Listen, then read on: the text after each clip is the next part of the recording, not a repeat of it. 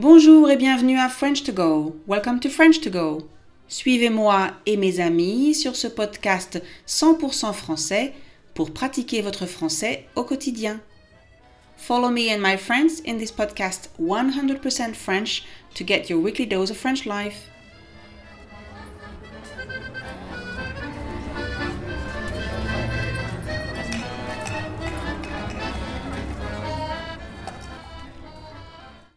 Attention, attention.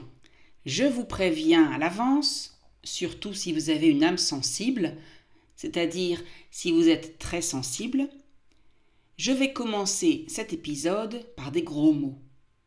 Comprenez par là des mots qu'on ne dit pas en société, surtout pas devant les enfants. Et si vous apprenez le français en ce moment, ne répétez à personne ce que j'ai dit, et surtout pas à votre prof de français. Voilà, je vous aurais prévenu. Putain, fait chier. Encore un jour férié qui tombe un dimanche. Reprenons notre souffle. Et maintenant, regardons ensemble ce que je viens de dire. Putain, fait chier. Comme je vous l'ai dit en introduction, ce sont des gros mots, des jurons, donc des mots vulgaires, grossiers, qu'on dit généralement quand on est énervé ou quand on veut insulter une personne, euh, la blesser. Vous vous souvenez de l'épisode 50 Blesser quelqu'un, ça veut dire euh, lui dire ou lui faire du mal, pas lui donner sa bénédiction. Ne vous trompez pas.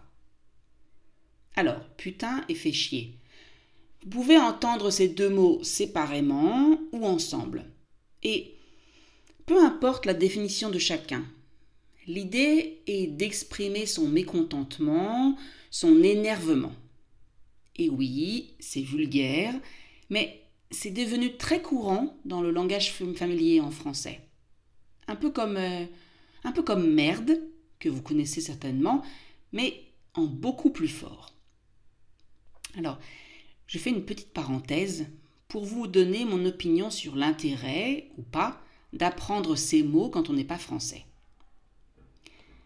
Si vous ne vivez pas en France, personnellement, je vous déconseille d'utiliser des gros mots, surtout quand ils sont très vulgaires.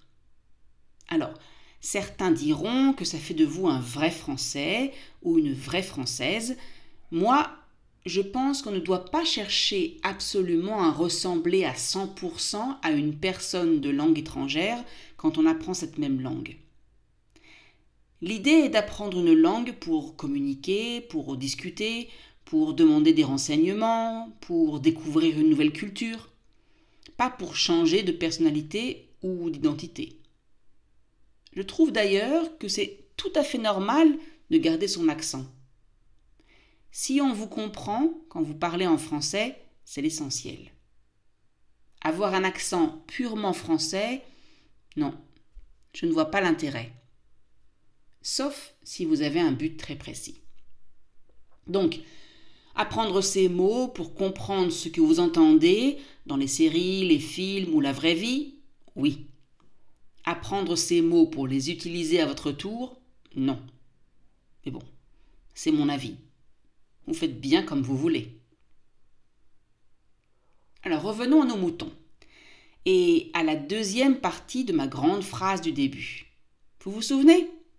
Putain, fait chier, encore un jour férié qui tombe un dimanche un jour férié qui tombe un dimanche. D'abord, est-ce que vous savez ce qu'est un jour férié? Eh bien, c'est un jour spécial, en général une fête religieuse ou nationale, qui commémore donc un événement national, donc un jour spécial défini par l'État où on ne travaille pas, normalement, mais où on est payé. Pour vous donner un exemple, le 1er janvier est un jour férié dans beaucoup de pays, dont la France. Alors, en France, c'est assez facile. Il y a 11 jours fériés et ce sont, en gros, soit une fête chrétienne, catholique, soit la fin d'une guerre. je caricature, c'est-à-dire que je donne une vision déformée de la réalité, mais non pas exacte à 100%, mais c'est quand même plutôt ça. Alors, il y a aussi bien sûr le 14 juillet, la fête nationale, et le 1er mai, la fête du travail. Comme je vous l'ai dit, un jour férié, on ne travaille pas. En général, parce que certains commerces sont bien obligés d'ouvrir. Imaginez les pauvres Français interdits de boulangerie 11 jours par an. Impensable.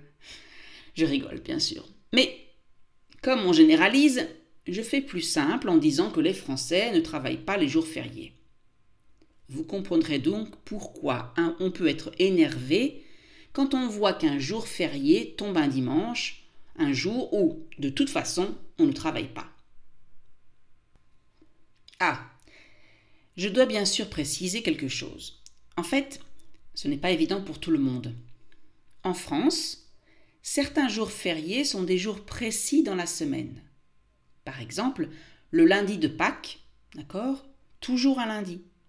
Ou le jeudi de l'Ascension, toujours un jeudi. Mais pour le reste, c'est lié à une date précise du calendrier. Le 1er janvier, le 1er mai, le 14 juillet, le 11 novembre, etc. Et donc, eh ben, c'est la loterie. Qu'est-ce que je veux dire par là? Eh bien, certaines années, c'est la cata, la catastrophe parce que certains jours fériés tombent un dimanche, et donc, en quelque sorte, on nous prive d'un jour de vacances. C'est horrible, je sais, insupportable, insurmontable. Insurmontable, ça veut dire très difficile. Le mieux, c'est quand ça tombe un lundi ou un vendredi, parce qu'on gagne un long week-end. Mais ne vous inquiétez pas pour nous, quand il tombe un mardi ou un jeudi, on sait comment s'en sortir. On fait le pont. Ça veut dire qu'on prend un jour de congé, donc de vacances, ici le lundi ou le vendredi, et on a ainsi un très long week-end. Samedi, dimanche, lundi, mardi, ou jeudi, vendredi, samedi, dimanche. Sympa, non? Nous, les Français, les ponts, on adore ça. Vous comprendrez donc que 2022 est particulièrement horrible. Le 1er janvier, c'était un samedi. Le 1er mai, un dimanche. Le 8 mai, un dimanche. Noël, un dimanche. Bon, heureusement, le reste des jours fériés cette année nous, promet des petits et longs week-ends. Le 14 juillet, un jeudi. Ouf Ceux qui ne sont pas déjà en vacances pourront faire le pont. L'Assomption, un lundi. La Toussaint, un mardi. Le 11 novembre, un vendredi. Tous les ans, au début de l'année, je crois même que les articles sont publiés le 1er janvier, on lit le journal avec appréhension pour découvrir le, le calendrier et donc connaître notre sort, notre destin, ce que nous réserve l'avenir, le futur. Cette année, le journal du Monde a fait même pire. Ils ont publié un graphique avec la proportion de jours fériés qui tombent le week-end par rapport aux jours fériés qui tombent en semaine, et donc potentiellement des longs week-ends. Vous avez compris? Je vais essayer d'expliquer un peu plus clairement. Alors, un journaliste du Monde, le journal Le Monde, a publié un dessin où on peut voir combien de jours fériés tomberont un week-end ces dix prochaines années. Oui, ces dix, dix, d'accord? Dix prochaines années. Non, franchement, rien de mieux pour nous démoraliser. Bon, pourquoi est-ce que je vous parle de ça, au fait? Eh bien, parce que cet épisode sera mis en ligne un dimanche matin, comme d'habitude, mais plus précisément le 1er mai, le jour du travail. Et l'épisode suivant un dimanche matin aussi, et cette fois-ci le 8 mai, la commémoration du 8 mai 1945, donc la fin de la Seconde Guerre mondiale. Alors il faut quand même que je précise. Si vous vous imaginez les Français très respectueux des fêtes chrétiennes et des fêtes nationales, oubliez ça tout de suite. Bien sûr, la très grande majorité des Français fêtent Noël et le Nouvel An, euh, beaucoup mangent aussi en famille pour Pâques. Certains vont même jusqu'à regarder le défilé militaire du 14 juillet à la télé ou sur l'avenue des Champs-Élysées à Paris. Le 1er mai, vous pouvez voir quelques manifestants dans la rue. Pour le reste, on n'est ni patriote, ni très pratiquant. Il faut l'avouer.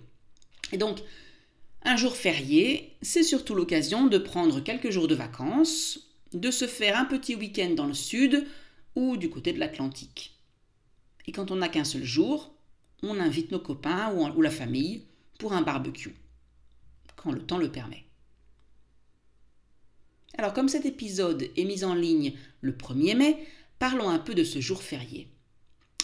Concrètement, comme je l'ai dit, à part quelques manifestants, des syndicats notamment, alors euh, il n'y a pas grand-chose, de spécial. Un syndicat, c'est une association pour défendre des intérêts, et ici ceux des travailleurs. Par contre, sachez que si vous venez en voyage en France un 1er mai, la grande majorité des commerces sera fermée. Pourquoi? D'abord parce que c'est un jour où les Français ne font pas de shopping. Ils sont plutôt occupés à préparer leurs brochettes pour leur barbecue. Et aussi, la loi oblige les employeurs à payer tout employé qui travaillerait ce jour-là le double. Alors vous comprenez bien que s'il n'y a pas beaucoup de demandes et que les dépenses sont élevées, ouvrir un magasin n'est pas intéressant. Sauf les fleuristes. Oui, il y a une exception, les fleuristes. Pourquoi? Eh bien, figurez-vous que pour changer, on n'a pas associé un jour férié à un plat, d'accord, quelque chose à manger, mais à une fleur. Le 1er mai, c'est la fête du muguet. Alors le muguet, c'est une petite fleur avec une tige et des feuilles vertes et des petites fleurs blanches en forme de clochette. J'ai appris bien plus tard que c'est une plante très toxique. Alors a priori, pas de lien avec la fête du travail, la fête du muguet, qui annonce les beaux jours mais aussi qui porte bonheur, est célébrée le 1er mai. Donc, les deux fêtes tombent le même jour. Voilà, c'est tout. Concrètement, on peut acheter quelques brins de muguet. Alors un brin c'est une tige, d'accord? Donc euh, la partie longue et verte de la plante. Et on les offre à ses amis, à sa famille, etc. Et pour les fleuristes, c'est l'une des journées les plus remplies de l'année. Alors, petite anecdote avant de finir. En France, les particuliers, c'est-à-dire les personnes privées, n'ont pas le droit de vendre des fleurs dans la rue pendant l'année c'est réservé aux professionnels. Sauf le 1er mai. Ce jour-là, tout le monde peut vendre du muguet dans la rue. Alors, il y a bien sûr des règles bien précises à respecter, et je ne vais pas rentrer dans le détail. Si vous avez l'intention de venir vendre du muguet en France l'année prochaine, vous pouvez trouver toutes les informations sur le site officiel de l'État. Sachez juste que c'est plutôt lucratif. Ça veut dire que ça rapporte beaucoup d'argent. En gros, vous pouvez trouver un brin de muguet pour 50 centimes d'euros au marché de Ringis. Alors, le marché de Ringis, c'est le marché de la vente en gros. Et le revendre dans la rue pour 1,50 euro. Pas mal, non? Alors, ça vous dit? On vend du muguet dans la rue l'année prochaine?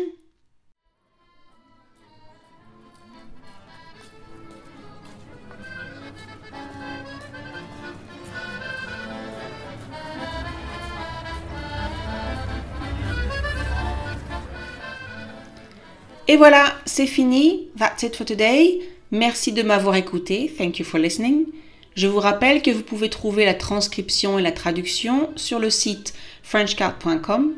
I remind you that you can find the transcription and the translation on the website frenchcard.com. Si vous avez aimé cet épisode, merci de laisser un commentaire, de cliquer sur like, de partager. If you like this episode, please leave a comment or review, click on like, rate, share. Merci beaucoup. À bientôt.